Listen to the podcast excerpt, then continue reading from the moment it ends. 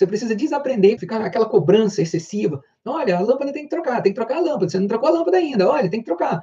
Quando a gente fica naquela insistência de alguma coisa que tem que ser feito, isso é, se torna chato, cansativo, tanto para quem cobra quanto para quem é cobrado. Isso, é, o efeito de cobrar desgasta o relacionamento dos dois lados. Desgasta quem cobra e desgasta quem é cobrado. Porque a gente fica no. Quem está cobrando, né? Fica no desgaste de, poxa, já, já pedi, já cobrei, já insisti, nunca faz. E o outro fica na, na, na, no desgaste também, né? Pô, toda hora fala a mesma coisa, toda hora fica cobrando, toda. Eu já sei. Eu sei que às vezes é desgastante você ficar pensando assim, poxa, o outro já sabe, eu já falei, mas já tem seis meses e não trocou ainda. Tem seis meses e não fez ainda. E aí isso vai desgastando o relacionamento, né? Mas a cobrança, ela, ela desgasta demais. E aí tem uma chave, tá? Tem uma chave que eu, que eu falo sobre isso, até no, no, no meu curso, no Como Viver Feliz a 2, eu tenho um módulo que eu trato a respeito disso. Então, eu tenho aulas específicas de como tratar, mas vou dar uma dica aqui. A questão não é a cobrança, então você desaprende a cobrar.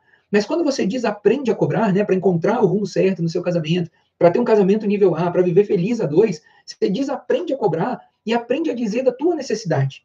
Então você aprende a falar sobre por que, que você precisa daquela troca. Experimenta fazer isso, depois você me conta. Tá? Experimenta dizer, olha, eu preciso que você troque aquela lâmpada na área de serviço para mim, porque é alto, eu não consigo alcançar, e quando eu tenho que lavar roupa ou quando eu tenho que fazer alguma coisa, aquela lâmpada, a falta daquela lâmpada atrapalha. E aí, às vezes, eu não consigo fazer. Quando você mostra a sua necessidade, talvez a pessoa entenda de fato por que fazer. E quando a gente entende a necessidade do outro, a gente é muito mais movido por atender a necessidade de alguém do que simplesmente por fazer uma tarefa. Talvez seja por isso que é, o marido pode levar seis meses para trocar uma lâmpada na área de serviço, mas ele pode sair em dois minutos depois que um amigo liga para ele e diz: estou com o pneu furado na rodovia, preciso de socorro, você me ajuda?